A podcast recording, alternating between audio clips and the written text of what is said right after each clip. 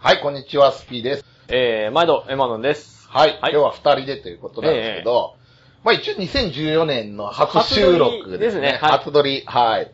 まああんまりね、うちの番組季節感ないじゃないですか。うんまあそうだよねまあまあ一応ね、便宜上毎週更新されてますけど、撮りだめが多いんでですまあねはい。まああんま季節感表現してもしょうがないかなという部分もあるんですけど、まあ一応ね、あの、明けましておめでとうございます。いえいえこちらこそおめでとうございますね本年もよろしくお願いします。こちらこそお願いします。あのーもうね、気がついたらね、うちの番組って2009年からやってるんですよ。はあ、はあはあはあ、で、14年でしょ？ええもう五5年年、5年目が過ぎようとしてるというね、はいえもうね。いやー、なんかね、そんなにやったかなって気がするんですけど。まあ、いざ過ぎてみるとですね、こういうのは。まあでもね、この収録回で多分265回ということで、はいはいはいはい。まあやっぱ半端ない回数やってきてるわけですよね。まあねはいうんで、まあね、こう、なんて言えばいいんですかね、この、我々のやってるポッドキャストって別にこう、はいスポンサーがあるわけでええもなんでもないじゃないですか。だからはい番組の枠もクソもないんで、ですね。こう、永久に続けようというのが続くわけですよ。確かに。しかもで言いたい放題でですそうね。なんですよ。だで、まあ、ね、だから長く続いたってのは勝手にやってるだけっていうことでもあるんで、はいまだそんなにお前ら言いたいことあんのかよ、みたいなね。まあ、生きてる限りね。そうなん何かしら。常々ね、もう自分も言いたいことなくなったらやめるって言ってるんですけど、はいはいはい相変わらずね、あの、ゲームで遊んだり漫画読んだりしちゃってるんでですね、まあこういうもんがね、なくならないのと一緒で、まあ、確かにうち。の番組もなくならない、なかなかでね、まあ行けるところまで行こうかなと思うんですけど、はい。年末って、なんかは、どういう風に過ごされてたんですか？まあ、年末は、まあ、ゲームして本読んで持ち食ってた感じじゃないですかね。まあ、体重を増やすの必死だったってことですよ。なんでですか増やさなくていいでしょいやいや、ちょっと大柄にそろそろなろうかなと思ってですね。あはい。冬眠する熊じゃないんだから。はい。いや、まあ自分もね、結構ね、なんかこう、ゲームを一気にやるチャンスじゃないですかね。まあそうですよね。やっぱ休みね、連休だとね仕。事忙しいとなんかなかなかできないっていうのもあって、一気にやろうかなと思ったんで、はい。いろいろ買ったんですけほうほう意外となんかこう、自由にやっていいよって言われるうんうんと、やらないっていうね、なんなのこれみたいなね、こううね。ありますよね。飲み行っちゃったりとかね、なんかね、あの、お正月のくだらない番組見ちゃったりとかはいはいね、もう、なんて言えばいいんだろうね、こう、あの、こう、要は、あれなんだろうね、時間を浪費するのが楽しいんだろうね。だから、普段はこう、仕事とか、なんかあった場合って、こう、ね、それをこうやらなくちゃいけないっていうのがあって、息抜きとしてゲームをこう浪費しようっていう、ゲームをする時間があるみたいうん。な、それを作ったみたいなさ、う。なるほど。ところにこうなんか意義を見出しちゃってるんだけど、今度その仕事がないええお正月になると、ゲームをやろうみたいになるじゃないですか。で、ゲームをやろうが今度仕事に差し替わって、そうじゃなくて、こうゲームをやろうという中でなんかダラダラゴロゴロしたりとか、あの変な、見たくもない特番見ちゃったりとかっていうのが、そっちになんかこはいう快感を覚えるっていうう、んこういうことする余裕があるんだ、みたいな。なんかこう、やろうと思ったことをやらない快感みたいなそうそうそう。そうなんですよ。ええこれあかんなと思うわけですはいはいはいはい。まあそんな中でですね、今回は、まあちょっと正月に、はいはいというか年末ですね、発売になった、はいうん、あんまり新作の話しないんですけど、いえはい、やろうかなと思ってまして、今回はですね、ゼルダの伝説、はいはいはい。はい、神々のトライフォース2ということで、ね、珍はいしい、ゼルダにしては珍しくナンバリングだったっていう。いや、初めてじゃないですか、ナンバリングついたの。ねゼルダシリーズっていうのはこう無数に出てるわけじゃないですか。ええまあ、どうですかね、マリオと並んで、こう、宮本さんが作ったゲームっていうですねことでね。まあ今は、あの、青沼さんとかね、はいいろいろな方が引き継いでやってますけど、やっぱりこう、なんて言えばいいのか、こう、まあ、ご長寿なシリーズですよね。いろんなハードで。第一作目がまあディスクシステムで出たっていうのもあるんですけど、その後なんかこう、ハードが新しく任天堂が出すたんびにやっぱゼルダが作られるみたいなね。あの、64の時が何でしたっけ？あの、時のオカリナですね。最初は。うんはい。あれでゲームキューブの時も続はいはい編出たりしたじゃないですか。ありましたねうんトワイライトプリンセスとかありましたね、はいあと。で、Wii になって、まあ、あの、スカイウォードソードが20はいはいはい周年か、25周年だったか25周な。年でしたっけね。うん、なんか記念作品で出てて、はいはい。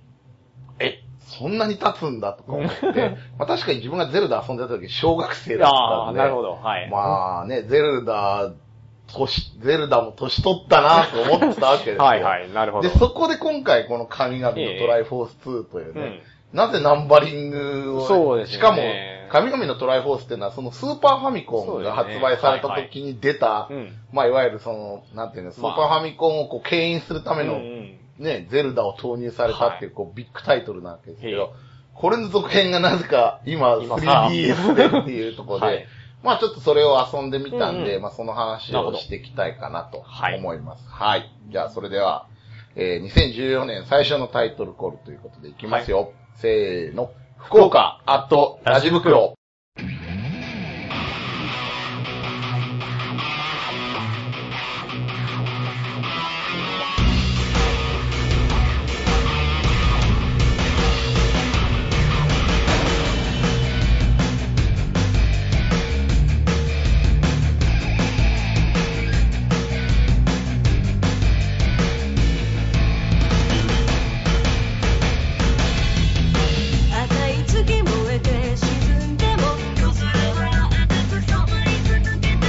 はもう踊れないけど。先へと知らないわあなたのことなんてはい、それでは本はいはい編ということで、まあはい。ゼルダの伝説、神々のトライフォース2ということで、はい。まあ通称神トラということでいきましょうか。長いんでね、はい。ちなみに、ええ。エマノさんはゼルダシリーズっていうのは、えゼルダね、実はね、意外と遊んでないんですよ。あー本当ですか。あのー、ディスクシステムのはね、ちょっとやっぱ、年齢的に難しくてゲームが。ああ、はいはい。まだほんとちっちゃかったんで、やった時。はいはいはい小学校の低学年だったんでですね。はいはいはい。で、それでクリアできなくて、で、まあ、それこそ、神々のドライフォースですよ。あのー、スーパーファミコン版。ね。あれが、あれをクリアはしてますけど、で、その後ハードが、ね、64はいで出たじゃないですか。はいはいはいで、64とか持ってなかったんで、そうですよね。まあそうなんで、すよ買わないとゼルダ遊べない。そうなんですよね。で、まあそっからちょっとしばらくご無沙汰で、あで、まあムシュラの仮面はちょっと遊んだかなって感じでしたね。ー今どうなんだろうね。な、なんだろう、あの、ダウンロードコンテンツというか、あの、アーカイブス的なので遊べたりすんのかもしれないですけど、ね。バーチャルコンソールあそうそう。任天堂の場合、バーチャルコンソールです、ね。はいはいはいうんで、ゼルダのね、伝説は自分ディスクシステムと一緒に買ったんですおうほうよ。ほうほう、なるほど。まあ当時ね。で、やっぱりあの、まあ謎の村雨城と2はいはい本出たんですけど、衝撃でしたね、やっぱうんね。で、当時ゼルダってあの、こう、あのジャンルがなくて、はいはいはいはい。アクションなんだけど、こう、なんだろう、お金を貯めうんてアイテム増えていったり、こう、ハートが増えていくってはいいう意味で、はいはい。RPG 要素もあってみたいなので、だどっちなのみたいなアクションはいはい RPG とかってやれてた時もあるんですけど、まあ、作った宮本さんにしてみるとなんかマリオみたいなうん。アクションだったらしいですね。はいはいただどちらかといえばそのマリオは反射的うんに、うん。こう、アクション性により特化したのに対して、ゼルダはちょっと謎解きを入れて、こう、謎解きアクションみたいな路線で行きたいみたいなはいはい。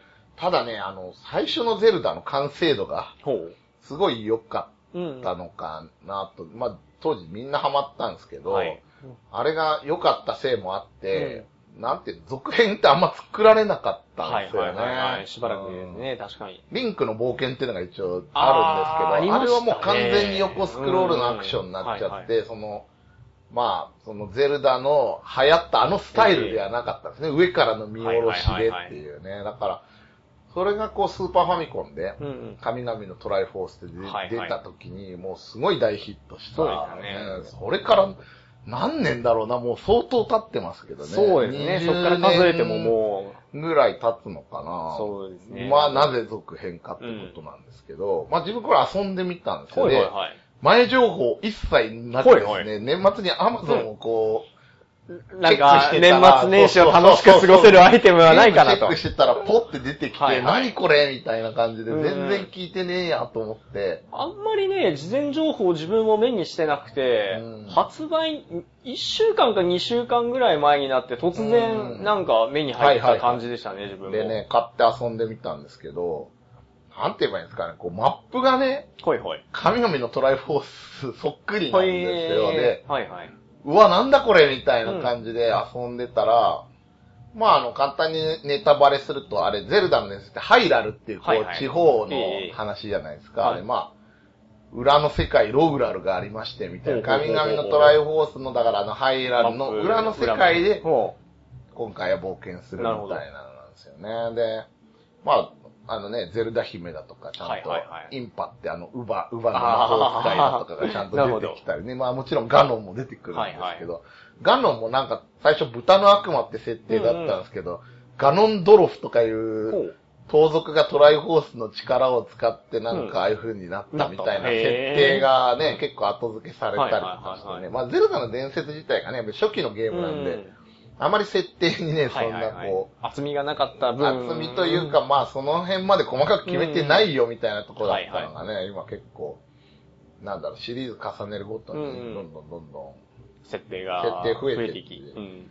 なんだろうね、あの世界観は毎回一緒みたいなね、はいはいはい。そのこう、でも、うん。パラレルワールド的なお話で、うんリンクは出てくるんですけど、関係ないみたいな。ね。うんあの作りにしたら逆に良かったのかもしれないですけどね。その、一定のこう、お約束を繰り返すことができるし、続編を遊ぶときに、その前の話のなんていうの、はいはいお約束っていうかうん前提がみんなあるんで、うんただ、その一方で、そのやっぱゼルダシリーズならではのお約束っていうのがあるんですよ。はいはいはいやった人はわかるみたいな。ええ前、やった謎解きのこれでしょうみたいな。だからちょっとその、なんて言うんだろう。新規ユーザーが取れてないってとこはあったんじゃないかなって思うんですよね。自分。で、自分も一応あの、えー、トワイライトプリンセスか。あれと、えー、その後のスカイウォードソード、うん。うんこの2本をやって面白かったんですけど、やっぱはい。3D になると、ああ、まあ勝手が難しね、いちょっと慣れないとですね。あの、要はね、情報を探さないといけなくて、こう、なんかはいはい。見回すとか、ねえ。え 3D 空間なんで、こう、あの、見回したりしないといけなかったりで、あの、こう、なんだろう、昔の真上から見てるだけの、うん。あの、2D アクションからしたら全然幅は広がってんですけどね、まあちょっとややっぱりこう、おっさん的には辛いっていうか、やれることが多くなりすぎてて、みたいなのは、ちょっと感じたんですよね。うん。で、なんで今回また、こう、原点回帰的なのが出た意義は大きいかなと思って、遊んだんですけど、すごい思ったのが、多分、ゼルダの次の展開を。ここで模索してるっていうか、すごい野心的であり実はいはい験的な作品だったんですよ、結論から言うと。なるほど。うんうん。あの、まずびっくりしたのが、その、結構今までのゼルダシリーズでお約束って言われてることをはいは、やめてるんですよね。い。なるほど、なるほど。ゼルダの伝説って、あの、まあやった人はわかると思うんですけど、基本的にこうなんかアイテム、お約束アイテムがあるわけですよ。まあ、ブーメランとか。ブーメラン、弓矢、爆弾。爆弾、あとフックショットだとかあるわけですよ。で、なんか、ああいうのが、まあ今回もちろん出てきて、まあそれを使って、うん。まあ謎解き謎解きして、まあその、こう、迷宮がいっぱい配置されてるんですけど、うんそれをクリアしていくっていうんですけど、あの、今までのシリーズって結構こう、まずここに行ってみたいなの。ああ。要は、まあ、ブーメラン取りに行くまずはそこの迷宮にボスがいるんですけど、はいはいそこの迷宮の謎解いてうんボスを倒すには、ブーメランを使わないといけない。はいはいはいだからそこの迷宮でまずブーメランを取りましょうみたいないのとか、あって、それでこのボス倒しますみたいな。じゃあ次にそのブーメランを使って、なんか離れたところのスイッチを入れて、道うんが開けて次の迷宮行きますって。次の迷宮行くと爆弾が取れますみたいなのがって、うんありますね。そうそう確か。に。こう、まあ、要するに、どんどんどんどんやっていくっていうね。ええ。で、実際昔の、まあ、最初期のゼルダの初代も、うん。レベル制ってあって、地下迷宮がレベル1、2、3、4みたいになってて、どこからでも入れるんですけど、まあ、レベル順に行った方が攻略はしやすいっていうのうがん。あったんですよね。で、まあまあ、そういう意味では、こう、親切設計っていうのもあったんですけど、でも逆に、そのレベル順に行かないってやり方もあったりして、はいはい自由度も担保されてたと。うんただ、やっぱりどうしてもね、その、複雑にしていけばしていくほど、その、なんて言えばいいんだこのアイテムを使ってここが開けるみたいにやっていくと、一本道になるんですよね、それっていうのなるほど、なるはほ。ど。はい。ああ。だからなんかそれを多分崩したかったのかなっていうことで、今回はそのアイテムがはいみんな商人から全部レンタルできるんですほうほうほう。レンタル？ははいはいはいお金払って一晩借借りるみたいな。り借りるみたいな。へえっとね、それね、死ぬまで借りられるんでー、なるほど、なるほど。うん、レンタル制になって全部のアイテムを借りられるんですよ。だからすべてのその攻略するための条件を持った状態で、なるほど。ダンジョンに挑むことになる。じゃあまあ、どっからでも好きなダンジョンからいそうですねいけるみたいな感じです、か？ネタバレすると後半になるとこう、まあ、その当時の神々のトライフォースはいではいはい。行ったダンジョンがまた蘇るわけなんですけど、それはこう順番は好きな順番にはいはい行けるはいはいんですよね。なるほどね。まあもちろん難易度は若うんう干ん。あると思うんですけど、基本的にはどっから行ってもそんなにアイテムのせいで進めないってことはないんですああー、なるほど、なるほよ。ど。腕が、腕さえあれば。結構わかりやすくて、もうここはこのアイテム使うんだっていうのが、ちょっと進むとわかるんですよはいはいはいはいね。もうそうするとボスまではそのアイテムを使って攻略していけばいいっていう意味では、その全部を持っていく必要ないんですよね。うん必要なのだけこうはいレンタルしていけばいいみたいなので、そういう意味ではすごいわかりやすくなってる。うん。で、あともう一つは、その、まあ、弓矢とか爆弾とかえ、ええルピーとか、まあ、ルピーって金なえ。んですけど。もが、もかねですね。うんはい。あの、あの辺がこう、ゼルダって結構その、例えば、弾制限が。はいはいはいはいはいはい。まあちょっとね、草をいっぱい買ってルピーを貯めて爆弾を買おうみたいな、ね、必ずありますよね。で、爆弾も無駄遣いするとなくなるから、なんかこうね、爆弾出す敵から倒してみたいなとこあるじゃないですか。ありますね今回あの弓とか爆弾が、はい。弾じゃなくてゲージ制になってね。ほうほうほうほ要はなんかこう、ゲージが使うごとに減ってってて、何も使わなければ回復すう。ると。ああ、なるほど。で、なおかつそのゲージが共有なんですよ。ああ、爆弾も弓矢も同じゲージでそうなんですよ管理してると。はいはいはいはいはで、まあ、基本的なゼルダっていうのは、その A ボタンが、その、いわゆるアクションボタン的な、ええその、なんて言うんだろう、話すとかなんかになって B ボタンが剣みたいになった時に、あと X と Y があるじゃないい。ありますね。この2個にアイテムを振り分けて、要は剣以外に2つのうんうんものを同時に使えるみたいになってて、それはでも共有のゲージでってなってるんですよね。はいはい。だから、なんだろう、すごい思い切ったことしたなっうん。て、今まではそういうのなかったんで。すそうですね。で、ルピーのあの、財布？うんうん。お財布もなんか、途中のシリーズからこう、大きさがあって、要は、貯められるマックスはいが決まっててみたいなのがあったんですよえね。で、これも無制限になってます。なるほど。はあ。だからなんか最初から2000とか3000ルピーとかっていう。草刈りがはかどって仕方がねえな、みたいな感じね。だしなんかそのルピーの入った宝箱とかもめっちゃ多いし。はいはいはいはい。うん。なんだろう、あの、トワイライトプリンセスかな、自分やってて思ったのが、要はその、財布が大きくないがために、はいはいはいはいまあ、例えば200ルピーしか持てませんとかなっちゃってて、宝箱開けて100ルピー手にはい。入れたが持てないので、うん宝箱に戻したとか言って多いみたいな。よ、欲のない子だね、みたいなね。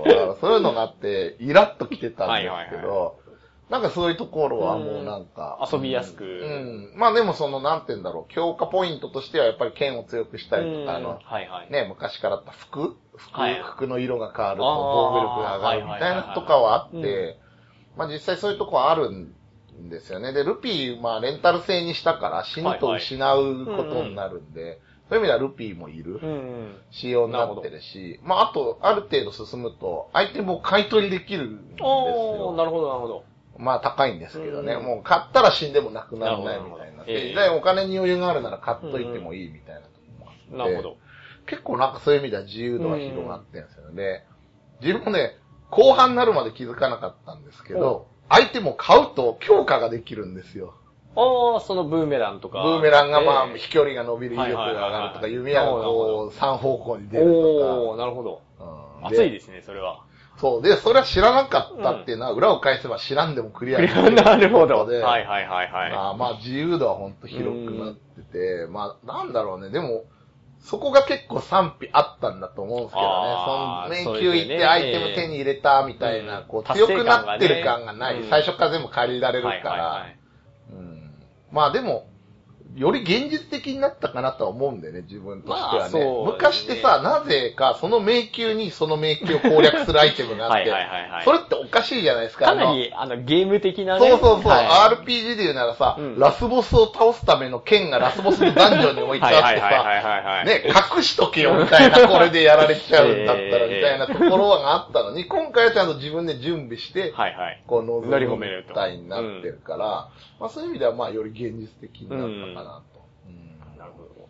あとさ、結局そのあの、ブーメランとかええはともかくとして、その弓とか爆弾集めるのってめんどいじゃないですか。そうだね。時間食いますよね、結構そうね。。結局満タンにするでしょ、うんみたいな話はいはいはいで、この作業をなんかこうやらせるとこってゲーム的に意味あんのかみたいな。はいはいはいはい確かにもうかなり作業ですからね。爆弾でさ、解くパズルみたいなのとかあってさ、使い切っちゃってなくなったから 一時撤退してこう出てくるまで稼ぐとかさ、で、かといってね、ルピーで買おうにも財布の制限があって、うんはいはい。あんまり思い切った使い方はできないとかさ、なんだろう、すごい、そういう意味では実験的なことやってるなと。まあなんか、なんでしょうね、その遊びやすさと自由度とキャラクターの成長度とゲーム性のバランスっていうのはその辺結構トレードオフじゃないですか。うん難しいですよね、やっぱ。うんだから、まあなんだろう、最短クリアとか、はいはいはいアイテムを使わずにクリアみたいなのはうん結構できやすくなってる。あーだから、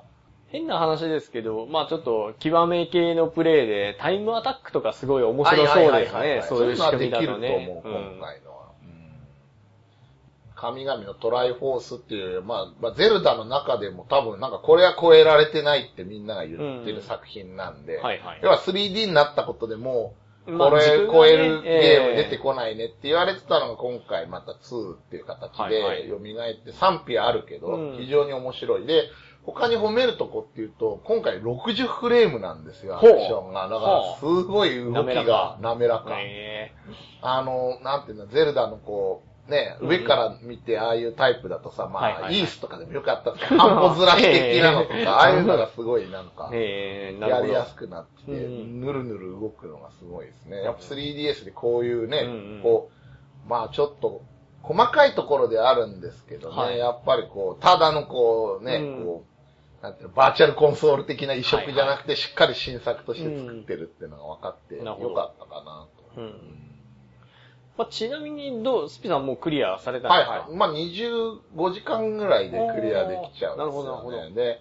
まあ、自分はあまりハート集めたりとか、アイテム集めたりとかしないんで、はいはい。今回はね、もう完全にネットをシャットアウトして、ひたすらやりまくったんで、面白かったですなるほどね、やっぱりね。で、後で見て、わ、武器強化できんじゃんとか、え、こんなとこにあハートあったのか、みたいな、そんなレベルで。もうでもスピさん、その武器強化できんじゃんは説明書読めのレベルじゃないですか、意いや、外と。説明書ないもん、今回だって。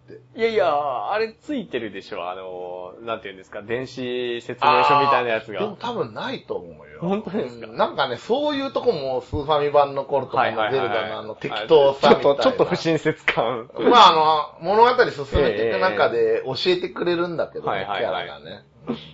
あ、そうみたいな。も うなんか今回、しかもね、新機能がすごくて、そはいの壁にこう貼り付いて絵になれるっていう。まあ CM でもやってたと思うんですけどね。あの、あれがすごくて、はいはいはい。なんて言えばいいんだろう、これ、もういつでも使えるんですよ。それはまあ話の途中からなんですけど、もうね、それを使って要はこう、ダンジョン攻略していくんですけど、うんなん、なんて言えばいいんだろうな、こう、上からの 2D ええなんですよ。2D の見下ろし型なんで、高低差ってあんま表現できないじゃそう、ない難しいですすでか。よね。うんだからダンジョンとかでもすごい今回高低差があるんですよ。はいはいはい階段登ってみたいなで、それがこうなんか2階層ぐらいだったらまだいいんですけど、もっとあるわけですよ、はいはいはいで、これをどうやってクリアするかっていうと、うんその、なんていうのこっからここに行けないじゃんみたいに思うんだけど、うん壁に張り付いてこう、壁を移動してこっちに渡るとか、なるほど。うん。なんて言えばいいんだろうね。それによってこう、そんなにあんまり広くないんですよ、ダンジョンも。うんだけど、ものすごい奥行きが出るって仕方が。いうのがあって、このアイディアすごいなと思って。で、張り付いた時はこう、なんていうの、こう、3D っぽくなるから高さが認識できるんですよ。なるほど。うんなんかね、あの CM 見たとき、なんか、なんでしたっけ、ペーパーマリオでしたっけ？はいはいはいはい。なんか、ああいう感じなのかなと思ってたんですけど、またちょっと違うっぽいっすね。全然違う。でね、こう隙間があったら、こう、そっちに張り付いて、こう、はいはいはい移動できるんだけど、あくまで張り付いてるだけなんで、こうなんか途中に窓とかあると、それを越えてはいけないみたいなの があって、うまくダンジョンもそういう意味でこうデザインされてて、なんだろうね、自分が痺れたのは、その、こう、ものすごい高さがあるんだけど、はい。マップ上で見るとこんなもんなわけじゃないですか。あんな高いところにどうやって行くんやろうと思ったら、その、上下してる、こう、まあ、いわゆるリフト的な石、浮遊してる石あるじゃないですか、あのアクション。マリオでも何でも、どういう原理だみたいな。あれの、こう、上がってきた壁の側面に張り付いて、はくるくるくるくるって回ってって、こう、反対側の、こう、行くんだけどさ、要は、上に乗ってても届かないようないところなんだけど、壁の側面に張り付いてれば、そのまま壁にこう移動できたりとかして渡っていけるで、当然その絵になってる時間っていうのも制限があるんで、無限に進めるわけじゃないんで、そこはちょっとこう、うまくパズル的な要素もあったりとかして、あれ考えたのはすごいなと思ってね。あのまあでもゼルダ、確かにあの、神々のトライフォースとかもそうですけど、まああの 3D 版の方もあのマップデザインはすごいよくできてますよね、ね。その辺のうん。ね。やっぱ謎解きをね、やっぱ楽しく遊んでほしいってはいう気持ちなんでしょうけど、やっぱ開発側のね。だからね、今回のはすごい、まあ、あっちゅう間に終わっちゃったというか、はいはいはいはい。楽しくてやっちゃったって感じですよね。なるほど。自分ですね、実はちょっとね、買おうかなと思ってたんですけど、ソフト買いに行ったらね、まあ案の定どこも売り切れてるわけですよ。天神地区。ああ、福岡天神地区。やっぱしょっぺーなと思いながら、まあいいや、まあダウンロードでもして買うべ、そんな高くないしと思って、まあダウンロード版を買おうと思ったんですけど、はいはいはい。あれですよ、任天堂 e ショップポケモン事件じゃないんですけど、たまたま発売日がですね、あの、うんポケモンの、あの、電子バンクって言うんですかね。要は過去作品のモンスターを映すためのツールってやつですわなそうですね。それ、プラスまあ今作で捕まえたのをたくさん預けとけるよみたいなサービスがですね、ちょうどサービスの開始時期が同じだったみたいで、はいはいはいはい。まあパンクして繋がらないと。当然ですよね、と。あかんで。よう考えたら当然ですわ、それは、と思いながらですね。まあ結局ダウンロードできなくて、うんまあ2日間ぐらいぼんやり見てて、んーダメだなと思ったんで、結局買ってないんですよね、まだ。あ、なるほどね。はい。まあでも面白いからぜひね。うんまたね、まだね、ちょっとね、天神地区そこまで入荷してないみたいあなんで、ーなるほどねまあ、お正月でね、多分、お年玉を持った人たちがね、はいはいはいいっぱい買いに行ったせいもあるんでしょうけはいど、まあ多分、1月末ぐらいには買えるようになってると思うんで、なるほどねちょっと買おうかなとは思ってますね。だから今回すごい賛否はいはいはいあったんですけど、自分はすごい評価したいですうんね。やっぱりこういうことできるんだはいはいっていうね。その、やっぱ、何でも続編が多いじゃないですか、今、まあゲームって。ねまええあ安定してユーザーがいるし、まあそのね、まあ、買ってくれる人の数見込みやすいですね。そうなんですよ。外しが少ないからどうしてもそうなっちゃうんですけど、なんて言えばいいんだろう。こう、それなんだけど、あえてこう違う、はいはい。なんだろう、今後そうするって意味なのか、ユーザーの反応を見たのかってとこまでは知らないんですよ。はいはい開発チームじゃないから。ええでも、結構やっぱ賛否あることをやってきたなと思って、今後だから評価が良ければこれがゼルダの、うん新ゼルダの、はいはい。今度 Wii U 版とかも出るって話あるんで、そういうスタンダードにしていくのかなみたいなのをすごい感じるんですよね。はいまあね、ゼルダの伝説っていうとね、本当にあの、昔自分ね、漫画で読んだほうほうりしたんですけど、はいあれのリンクって人間じゃなくてなんか妖精かなんかでしたよね、まあ、そうだったはずですよ、確か。耳尖ってんですよね、尖ってます尖ってますね。ええだから。でもなんか今見ると別にそういう描写はないし。ああ、なるほど。まああとね、あの、なぜか左利きっていうね。はいはいはいはいはいはい。あれ、あんま違和感なく見てたんですけど、言われてみればって感じですね。トワイライトプリンセスとかさ、あの、はいはい Wii リモコン振るじゃないですか。ええだから左利きはまずいだろうって、あれだけ強制されて人気になったリンクがああ、なるほど。偽物ですね、それ。偽物というかね、なんかあの、ディスクシステムのあのデザイン画が左で剣を持ってるからそうなっちゃったらしいんだけど、あー多分作ってからなしまるほどったって思ったんだろう。いや、だって初代のゼルダなんてさ、こう、ドット絵からこう、剣と呼ばれるもんが ガシュンとかってこう出るだけだったら、今こうちゃんと振ったりとかね、できるようになって、面白いよねっていうね。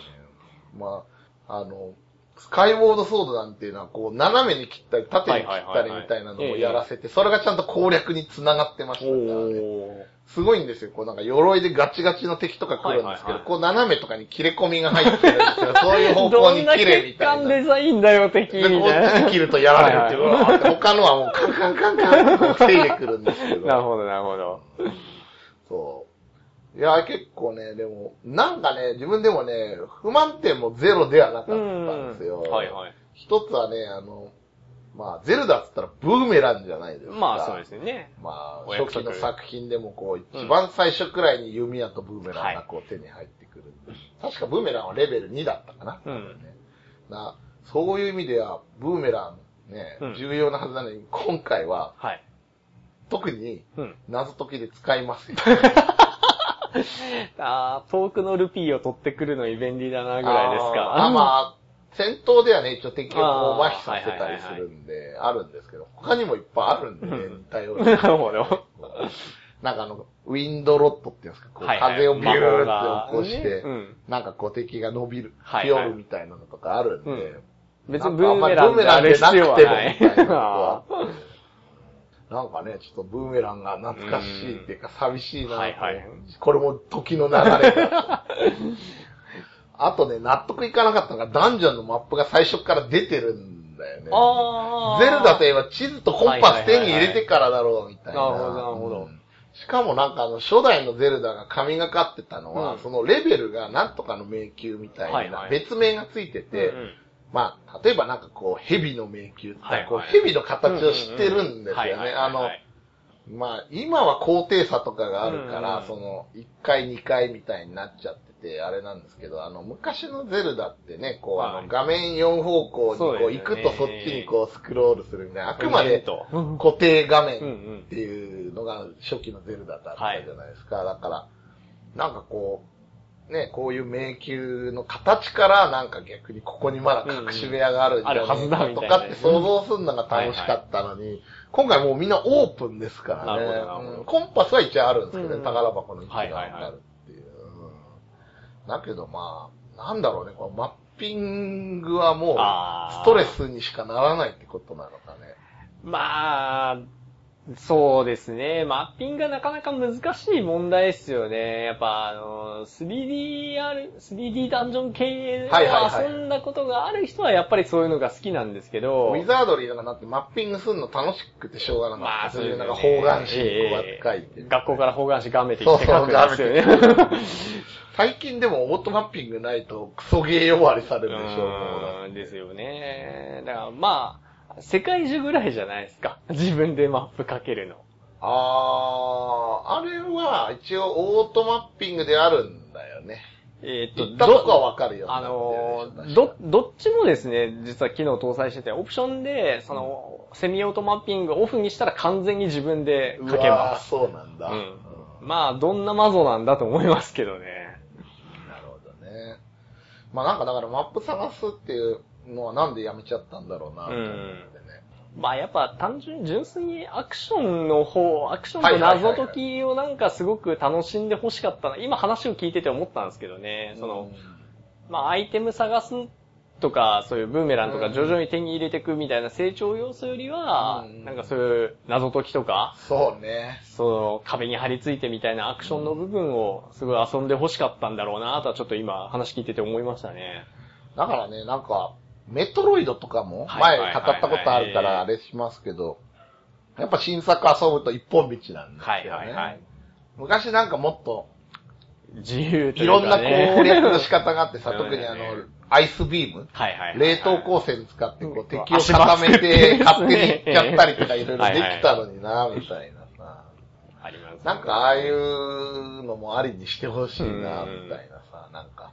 それでさ、なんかこう言って勝てないっていう、ええ敵が強くて勝てないっていうのはそれはそれでありだし、うんこうなんとかして勝つやつもいるわけだから、ええみたいなのがあって。なんだろう、あのゼルダの伝説もさ、裏ゼルダってあって、はいはいはいではい。あれがすごくて、また、はいはい。もう一個別ゲームがあると、あの、マップは一緒なんだけど、そのメインのね、はい。ダンジョンとかうんうん。の形も変わってて、配置も変わってて、みたいな。あれとかすごい画期的だったけどね。あのなんだろう、もう表遊んでんだから、親切じゃなくていいよなみたい レベルの順番がだから、こ親う、結構こっちを先に行かないといけないとかいろいろあって、面白かったんですよね。なんか今、ああいう発想はあんまりないなって思う。ああ、そうですね。確かに。